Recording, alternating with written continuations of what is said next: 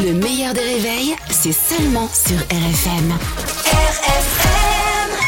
À 80 avec Pascal Atenza sur RFM.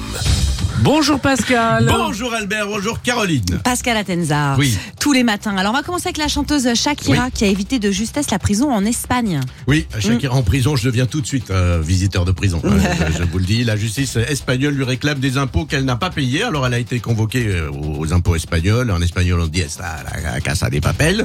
Et elle a trouvé un arrangement. Elle devra payer une amende d'un peu plus de 7 millions et demande l'asile politique à Levallois-Perret. Bien sûr.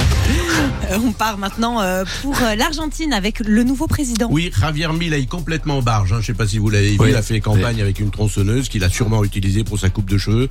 Vous avez pas remarqué tous les présidents, ils sont un peu con Ils ont quand même une, une coupe de cheveux un peu un peu chelou. Il y a lui, il y a, il y a, il y a Trump. Trump, il y a Kim Jong Un. Du coup, pour 2027, Edouard Philippe, il a tout laissé tomber hein, au cas où. Alors, il a décidé de prendre. Je vous jure que cette info est tombée hier. Il a décidé de prendre comme première dame non pas sa femme, mais sa sœur. Voilà, il fait ce qu'il veut. sa première nouvelles c'est sa sœur. Donc première mesure, jumeler Buenos Aires avec le Pas-de-Calais. L'uniforme, elle a mis du temps à monter dans Oui. la tête de Vincent Richard.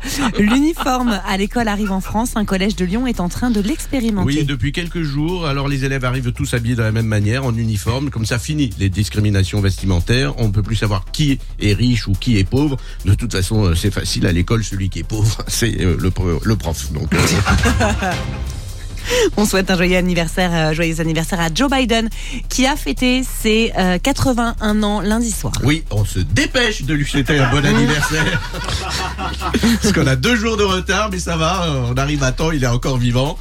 Euh, alors il était très content, et nous aussi, parce que déjà il savait que c'était son anniversaire, hein, c'est déjà pas mal.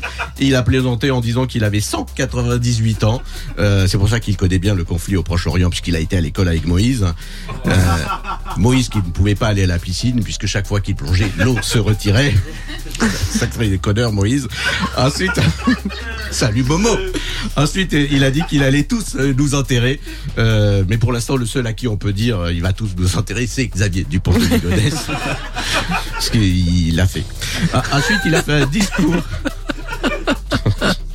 Ensuite, il a fait un discours où Biden a parlé de Britney Spears, de Taylor, de Taylor Swift. Bon, on a dû lui écrire pour lui parce qu'il sait pas du tout qui sont Britney Spears et Taylor Swift. Non, lui, il voulait euh, voir Marilyn Monroe. Bon, c'est plus compliqué. Là, il lui faudra une pelle, mais c'est quand même possible. 81 bougies. Il faut une éolienne pour souffler euh, toutes les bougies maintenant.